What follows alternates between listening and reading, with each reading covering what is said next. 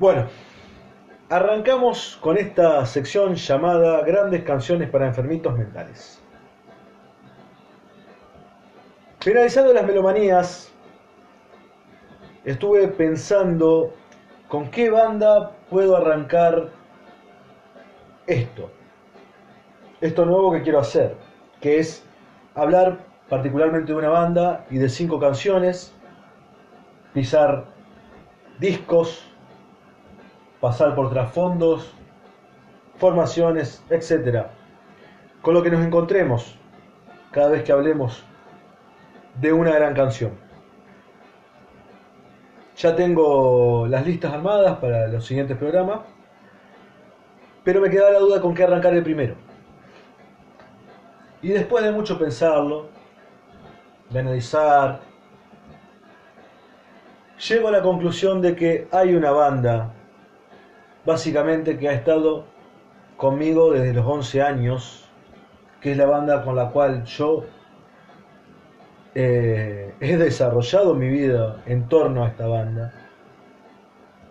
Es la banda que ha marcado mis relaciones sociales, mi, eh, mi vida artística. He conocido lugares gracias a esta banda. Cuando digo que he conocido lugares gracias a esta banda, he seguido a muchas bandas, las cuales los referentes más grandes que tenían eran estos. Y tuve la oportunidad de verlos en vivo. He disfrutado de su música durante casi 20 años y su música me ha provocado todo. Me ha acompañado en momentos dolorosos, me ha acompañado en momentos alegres, ha pasado por la nostalgia en mi vida, ha pasado por eh, etapas más críticas. Los Rolling Stones han estado en cada paso y en cada día a día en casi 20 años. Y como se imaginarán, 20 años tuve la oportunidad de, como ya dicho, se ha dicho antes, de verlos, tuve la oportunidad de tener todos sus discos, de escuchar básicamente creo que el 95% de sus canciones. Eh, no sé, hay mucha información que tengo de los Rolling Stones. Pero sacando la información eh, biográfica, quiero hablar de lo que ellos me han generado a mí y hablarlo a través de cinco canciones que yo creo que quizás algunas no sean tan conocidas, otras no estén ni siquiera entre mis favoritas, pero sí han sido canciones que yo dije, acá hay algo interesante, acá los Rolling me han demostrado algo es una banda que nunca me ha dejado de impresionar. Y hay canciones que en momentos me gustan más y hay canciones que en momentos me gustan menos. Tengo mis canciones favoritas de ellos. Algunas de esas vamos a hablar hoy, otras no. Pero no demos más vuelta y arranquemos con el primer tema.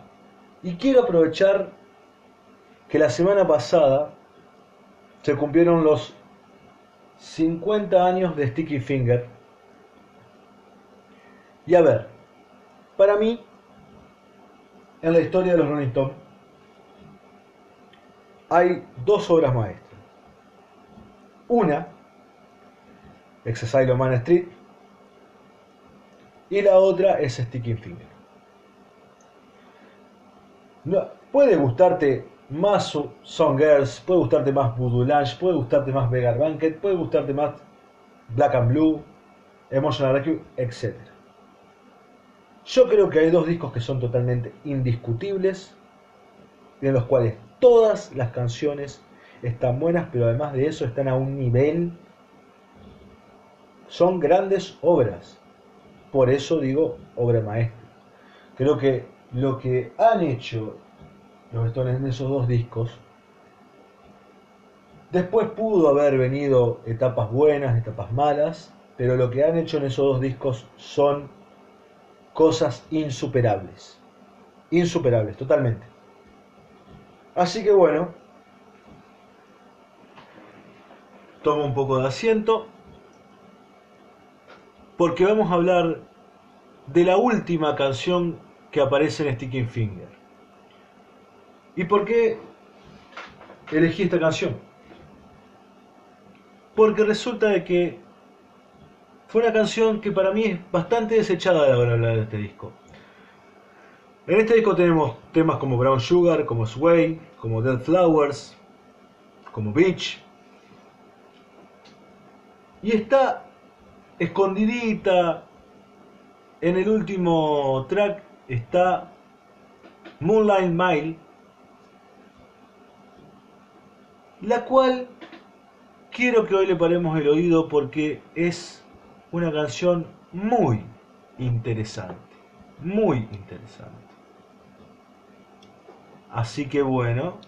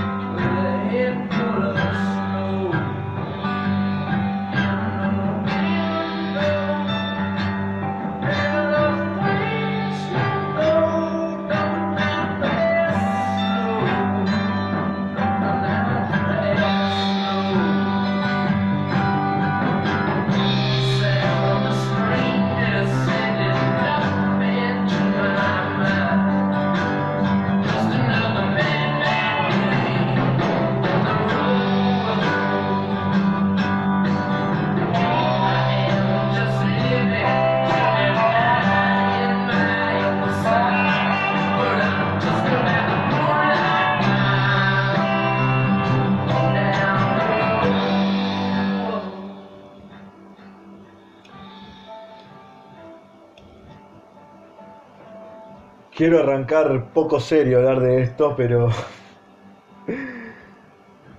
es increíble que lo primero que se me venga a la cabeza es cuánto le debe Blues Motel a esto, Bueno, Gaba. A ver, arranca el tema con esto. Vamos a pincharlo bien, así se escucha bien.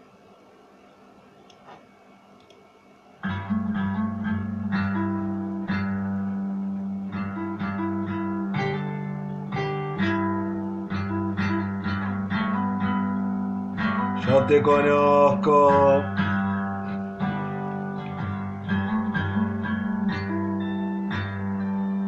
Qué grande motel.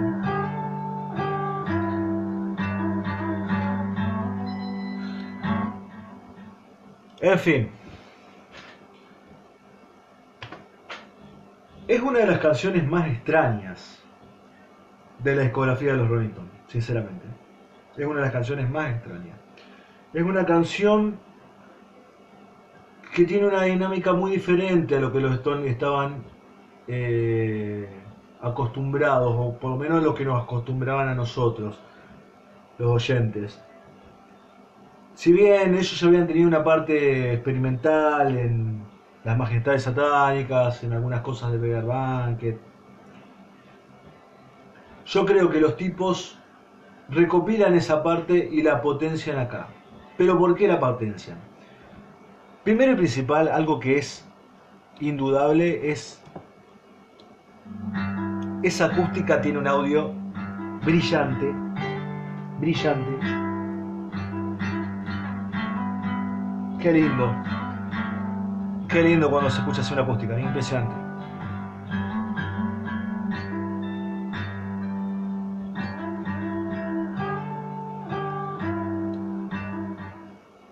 Llevémoslo un poco a los 90 y dígame si los Crow nos le hacen acordar algo.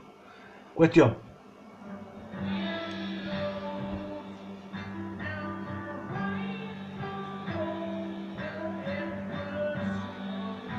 Esa forma de tocarla es impresionante. Y lo que me encanta es cómo se van metiendo los instrumentos y quedan bien. Quedan bien. Eso es algo muy loco. Muy loco. Porque los tipos acá meten lo que se le canta. Ponele que pasaba un tipo con una bocina de bicicleta, la metían. Y es toda una introducción que después te lleva a arrancar con un baladón en, el estribillo que te, te desarma totalmente. Impresionante también y recalcar, y por favor, dejémonos de joder con esto y reconozcamos de una puta buena vez que Mick Jagger es uno de los mejores cantantes del mundo. De la historia del rock, Mick Jagger tiene que estar entre los mejores y no hay chance de que no. Cuando Mick Jagger estaba afilado, y por eso también declaro a Sticking Finger como obra maestra, Mick Jagger es insuperable cuando está afilado. Cómo compenetra eh, el tono de voz en la canción, ese tono medio nostálgico, tristón, para después explotarlo con el estribillo con una facilidad media folk, bastante diranesca, es una cosa que solamente un grosso puede hacer. Lo que canta Mick Jagger en este disco en sí, por el amor de Dios, por el amor de Dios,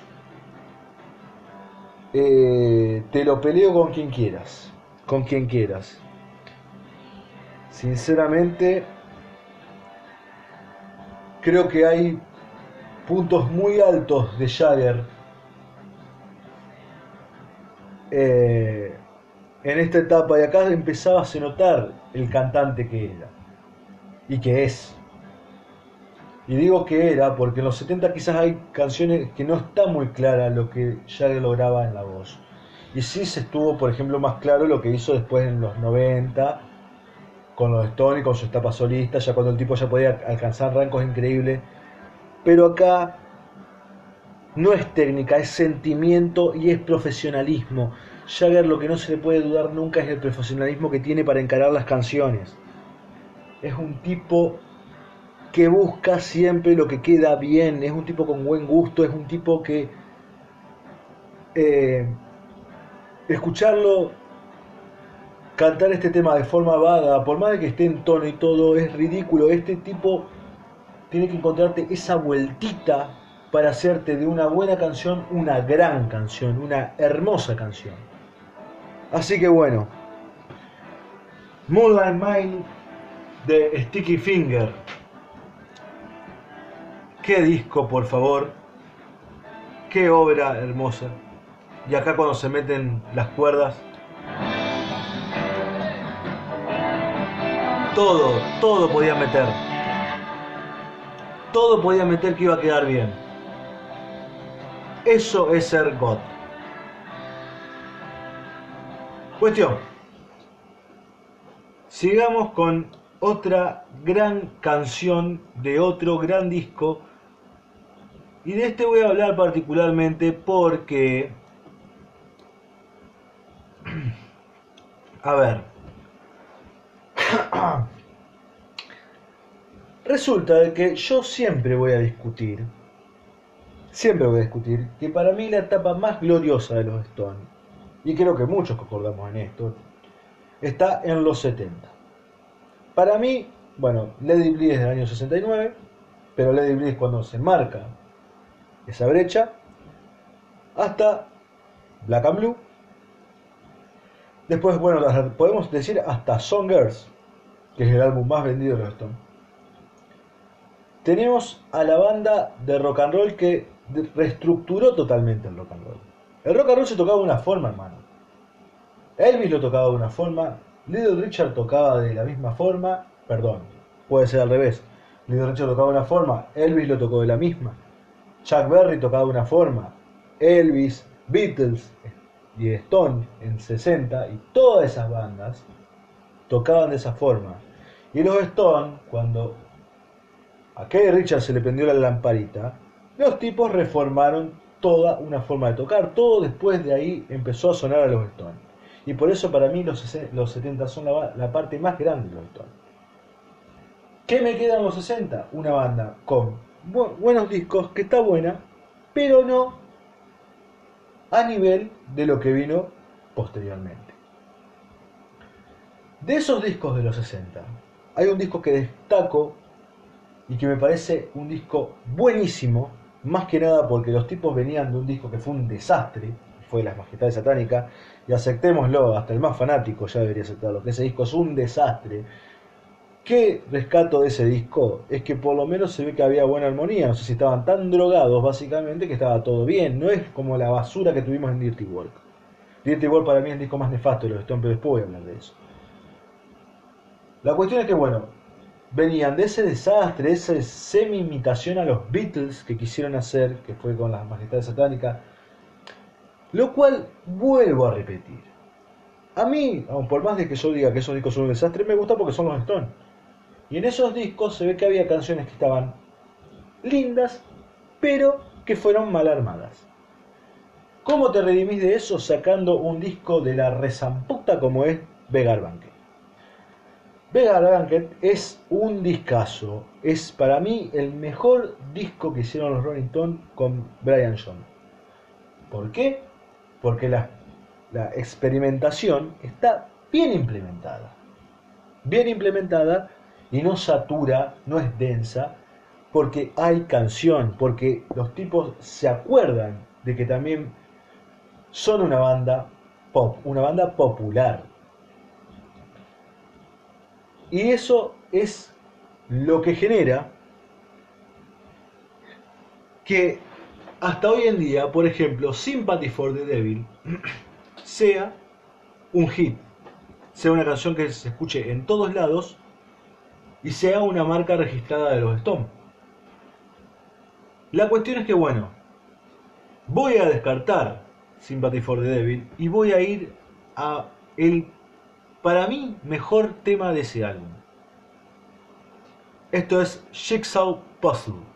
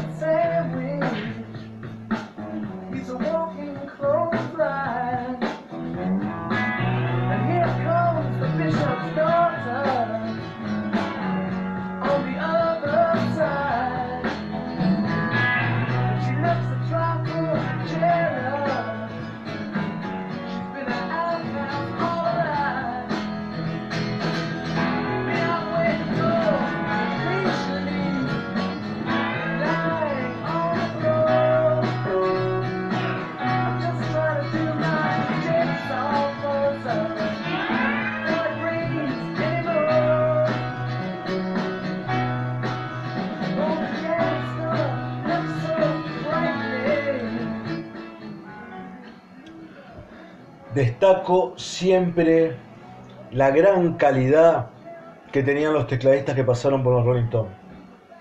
Los tipos para elegir tecladistas eran unos cracks. Además, lo que está la línea de bajo en esta canción, una delicia, un poema, diría un amigo. Nada, hablando en serio. Jigsaw Puzzle para mí es el tema que más destaca de todo este disco. Es un tema genial. este tema me acuerdo mucho que me, gustaba mucho escucharlo acostado en la cama mirando al techo. Tiene como esa, esa marca hipnótica.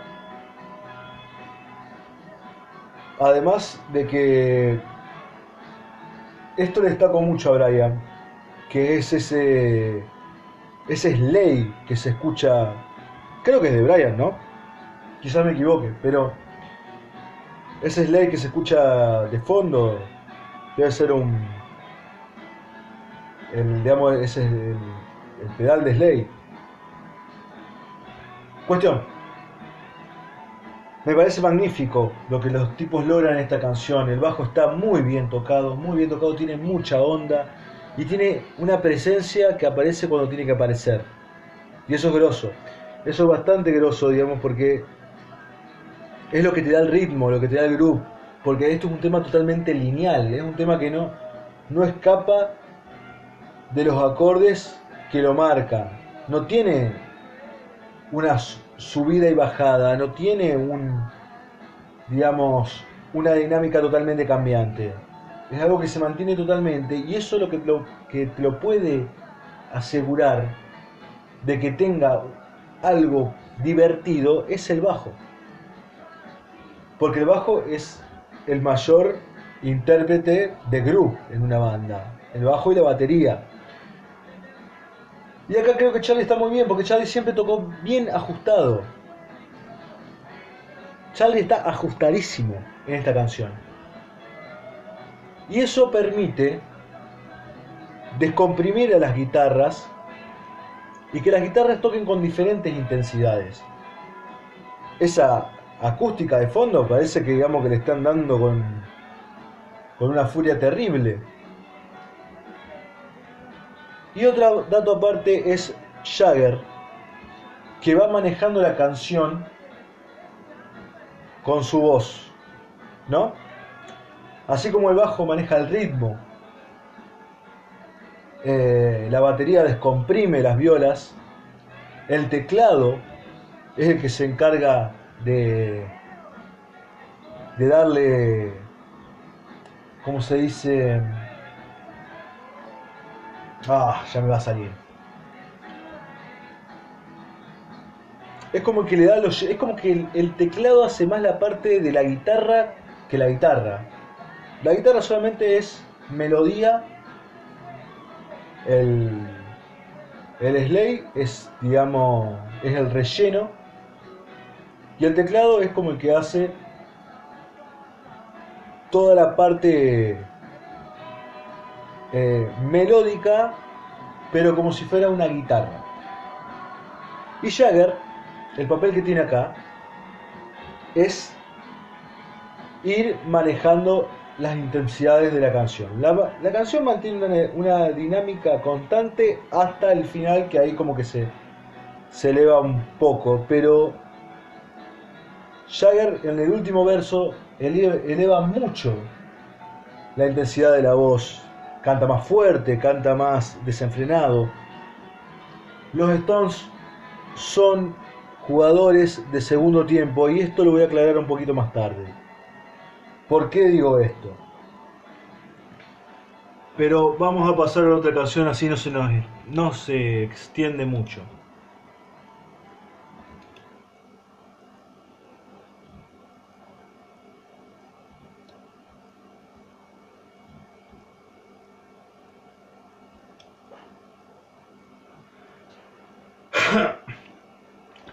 Tengo una carraspera, muchacho. No se da una idea. Bueno.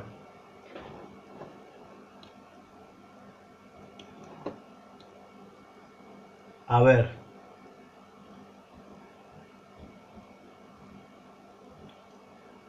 Voy a poner un tema que no es de ellos, pero que ellos hicieron una versión magnífica de uno de mis discos favoritos. Para mí este disco es el más rockero que tuvieron los Stones. Es el disco con el audio más eh, fuerte y hasta yo diría un poco de es un poco un eslabón perdido de lo que fue el hard rock. Para mí los tipos a través de este disco fueron más eh, por así decirlo, eh, no me sale la palabra, hoy estoy muerto, muchachos. Y bueno, estoy grabando esto la madrugada. Es el más salvaje. Acá el audio de guitarras es otra cosa. Pero estamos hablando de los Stones del 70. La mejor etapa. Y para mí, el un gran álbum que debería ser más reconocido.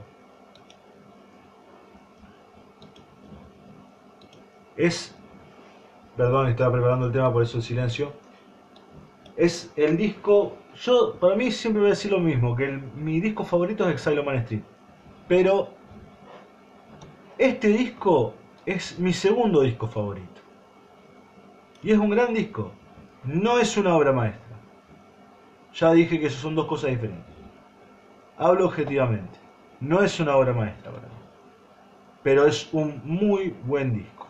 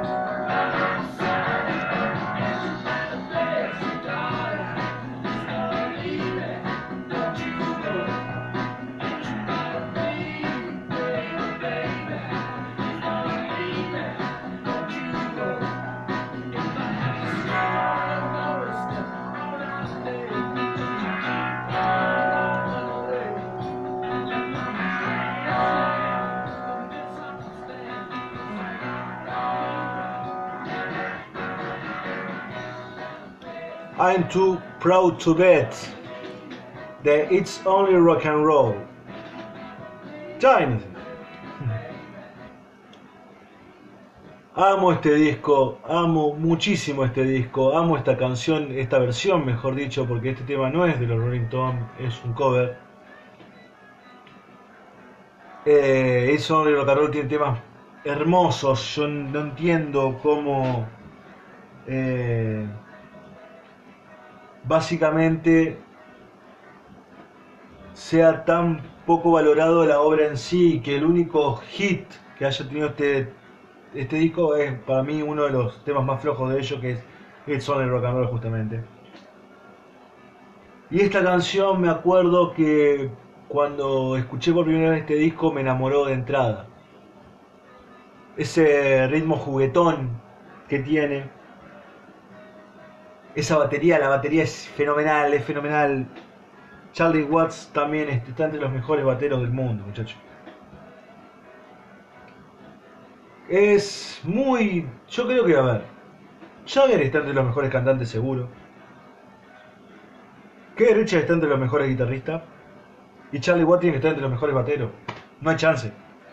Bill Wyman quizás pueda ser un poco discutible por una cuestión de que, bueno, el bajo es un instrumento raro, nunca se sabe muy bien cuál es el paradigma de, lo que te enamora, por así decirlo, de un bajo. Con la, guitarra, con las voces es, lo más, es un poquito más fácil. Pero Charlie Watts es una persona que tiene un tiempo que no lo tiene nadie y además cómo lleva la banda Charlie Watts es una cosa increíble, es una cosa espectacular. Siempre poniendo ese distintivo de él.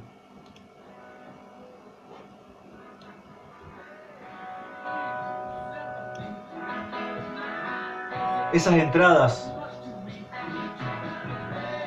para los estribillos, para, los, para entrar en el verso, para lo que sea, Charlie Watts siempre tiene ese toque perfecto. Sinceramente este es un muy buen tema. Tiene un estribillo genial. Y otra cosa más, los teclados de los Stones, como siempre, los teclados nunca fallan. Es impresionante. Es impresionante. Pero bueno, no me quiero extender mucho porque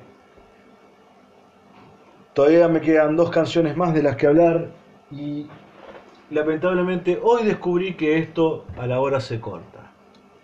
Y además de que mi vecino me está puteando hasta en el último idioma habido por haber. Pero bueno, no importa. Vamos con otra gran canción.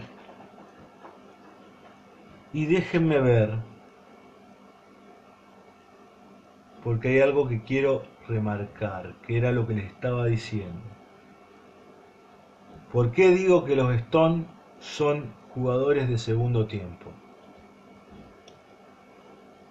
Y me gustaría que alguien me diga por qué no también. Pero bueno, creo que la mejor forma va a ser con esta canción. Vamos a volver a ver Banquet.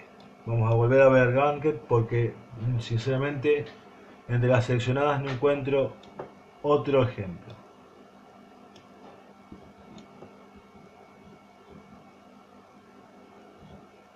Y esto que dice así.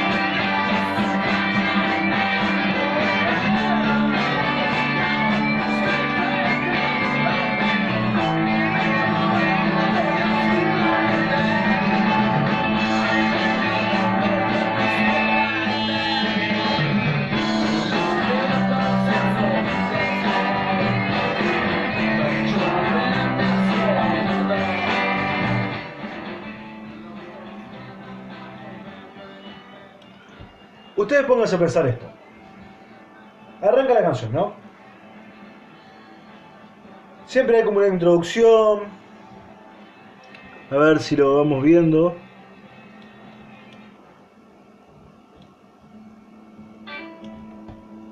Ahí tenés un riffcito, un riffcito ahí. Tan, tan. Arranca. Batería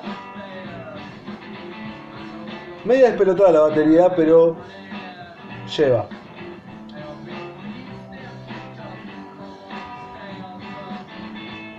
Ahí se mete la otra guitarra. Esa guitarrita atrás, chan, chan, chan, chan. Terrible. Entra el teclado.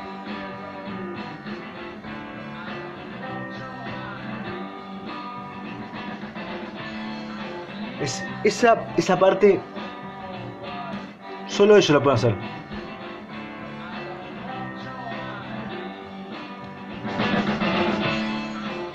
Ese cambio entre batería, guitarra y teclado.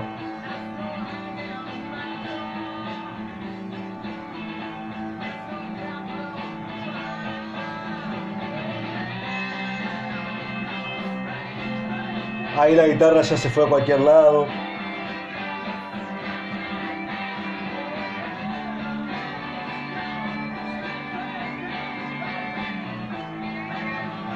Sube la dinámica, sube la intensidad. Es mucho más fuerte que cuando arrancó. Y ahí los tipos te tiran toda la carne al asador. Ya mantienen la intensidad del estribillo. Tocan igual que como están tocando en el estribillo. Por eso digo que son jugadores de segundo tiempo. Los tipos arrancan tranqui, siempre en el primer verso y el segundo te explotan todo. Y esto lo hacen en varios temas. En varias canciones de Rolling Stone aparece este juego y para mí son los mejores a la hora de hacer eso. No necesitan bajar 40 tiempos, no. Necesitan que la intensidad esté en el toque, no que esté en la composición.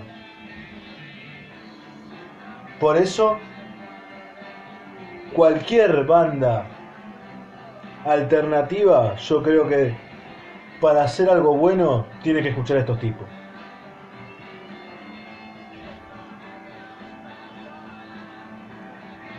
Además la onda del tema es impresionante. Y otra vez más destaco a Charlie Watt. La batería suena desprolija pero tiene una fuerza esta bata. Y esto es en el 68.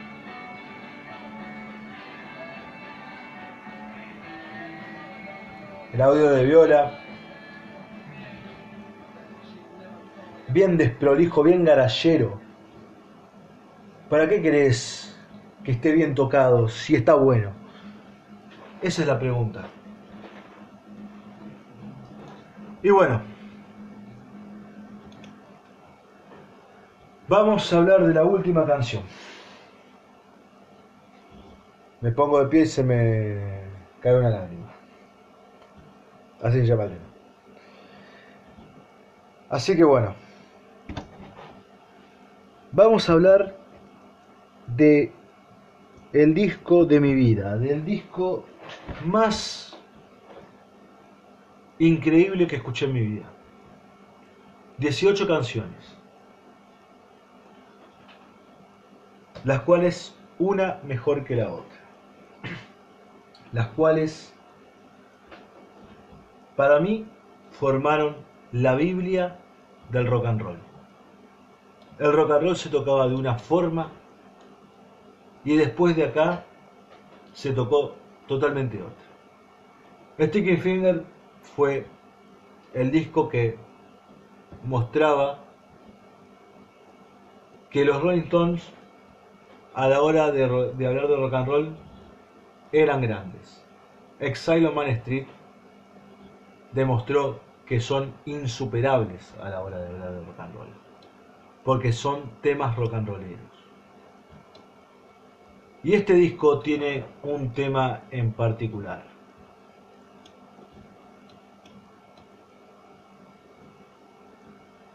Que ahora no lo estoy encontrando y me está tirando toda la emoción al carajo, pero bueno, ya lo vamos a encontrar. Así que vamos a hacerlo más fácil. A ver, señores. He escuchado millones de canciones a lo largo de toda mi vida. Creo que nunca he visto una banda tocar eh, la misma canción en diferentes versiones y que considere que todas las, las versiones que tocó están bien tocadas o que estén buenas, o que pueden estar del culo tocándola y que aún así bien. La misma banda, porque después hay una versión de Juanse que es para cortarte la vida, pero bueno, no importa. No es un tema para hacer en castellano. La cuestión es que, bueno, es un tema muy difícil también de tocar. Porque tocar esta canción, lograr cautivar, emocionar y todo lo que logra esta canción. Solamente lo pueden lograr los Rolling. Es para mí la carta magna de los Rolling. Es ese tema que en la discografía es el distinto. Y acá de todo lo que estoy hablando no estoy hablando de técnica, no estoy hablando de experimentación, no estoy hablando de forma de tocar. Hablo de una buena canción. Hablo de una canción que, que se hizo, ya sea en un piano, ya sea en una viola o no sé, o la soñaste, sale de ahí y se convierte en un temón. Pero ya de que de ese momento que uno la creó, ya es un temón. Hay una versión que es que sinceramente te, te pone la piel de gallina. Se encuentran Jagger y Richard en, en un camarín, si, no me, si mal no recuerdo. Hay un teclado, creo que el que está sentado, no sé si me equivoco, porque lo vi hace mucho el video, pero está, es un video fácil de encontrar. Creo que está en el teclado es Chuck Lavelle, también está Bernard Fowler, y después aparece Ronnie. y están tocando esta canción. Falta batería, falta guitarra, falta lo que sea, solamente está el teclado y ellos. Con Jagger cantando y con Richard haciendo coros junto a Bernard. Yo veo la cara de esos tipos, muchachos, y yo les compro absolutamente todo. Todo. Esa canción fue grabada hace 20 años, digamos, antes que ese video.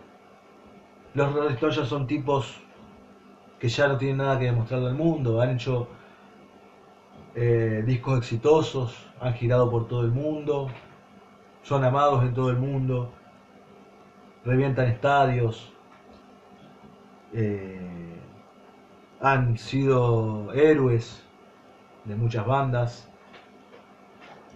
han logrado ser una marca hoy en día. Y cuando digo que yo les compro todo es porque veo la cara de esos tipos tocando esa canción que ya tiene 20 años. Y es increíble lo que la disfrutan tocar. Es increíble. Es impresionante. No sé bien de cuándo será ese video que les estoy hablando, ya los tipos estaban grandes, yo creo que estamos hablando del 90, casi 2000 o quizás creo que fue de gira de Bulana, yo no recuerdo. Entren, vean el video y ahí van a saber. Pero pasó mucho tiempo de la creación de ese tema. Y sinceramente es un tema que te emociona. No tiene una letra muy profunda, no tiene eh, algo que, te haga acordar algún familiar muerto, no tiene, digamos, algo que te haga acordar a alguien que te dejó, no tiene eh, algo que te haga acordar, no sé, algo que viste bien con tus amigos, pero es una canción que tiene tanta alegría y tanta eh, carga emotiva que sinceramente para mí está fuera de discusión que es el mejor tema de los Rolling Stones hecho y, y que seguramente nunca habrá otro igual. Así que bueno, este es el último tema que elegí, que no es mi favorito. Mi favorito es Stone and Fresh, que es un tema que a mí me toca mucho en lo personal, pero esta canción para mí, haberla visto en vivo, significó algo tan grande y a su vez lo que me doy cuenta también es que después de haberla escuchado en vivo, la sigo escuchando grabada y me sigue causando exactamente la misma sensación. Así que bueno, cerramos y hablamos de Tablin Days.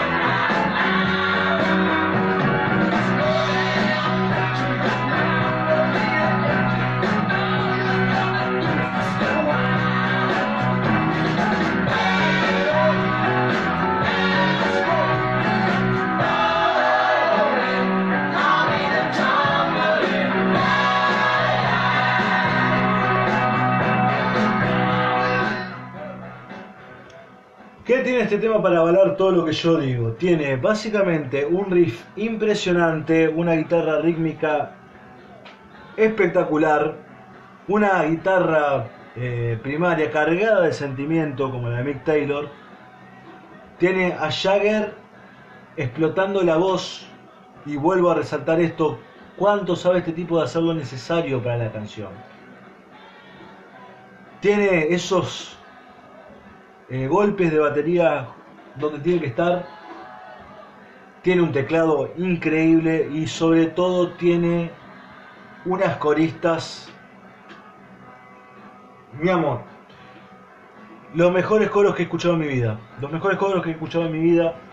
Esa onda gospel. Eh, el solo, el solo de guitarra, ese es, creo que fue el primer solo que saqué en mi vida. Y el solo toca lo justo y lo necesario, y es magnífico. Pero tiene esta otra parte que a mí es cuando ya directamente me para todos los pelos del cuerpo.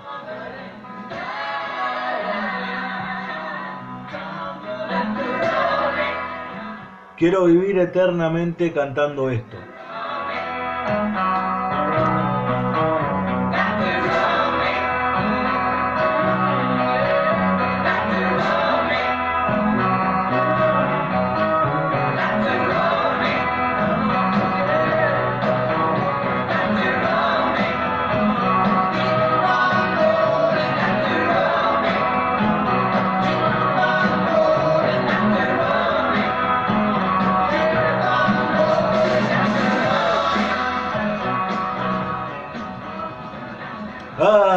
Qué momento perfecto, qué momento perfecto. Es impresionante eso, es impresionante. Las voces de las, coristas totalmente excedidas, a Jagger parafraseando atrás, eh, Richard haciendo los remates, con una voz más, no sé quién será, pero haciendo esos remates, keep on rolling. No, eso es impresionante, es impresionante esta canción, es una de las canciones más lindas para mí de la historia de la música, el mejor tema de los Rolling Stones a su vez, y bueno, y con esta emoción también cierro este programa. Eh, por suerte, digamos, lo pude cerrar en tiempo. Lo he grabado muchas veces, quizás hubo parte que estuvo floja. No quería dejar de, de lado ninguna emoción que, que me han generado estos tipos, los tipos que me han marcado más de la mitad de mi vida, mucho más de la mitad de mi vida. Y sinceramente, lo único que que puedo decir para cerrar esto es que fue un placer hablar de esta banda desde este lado.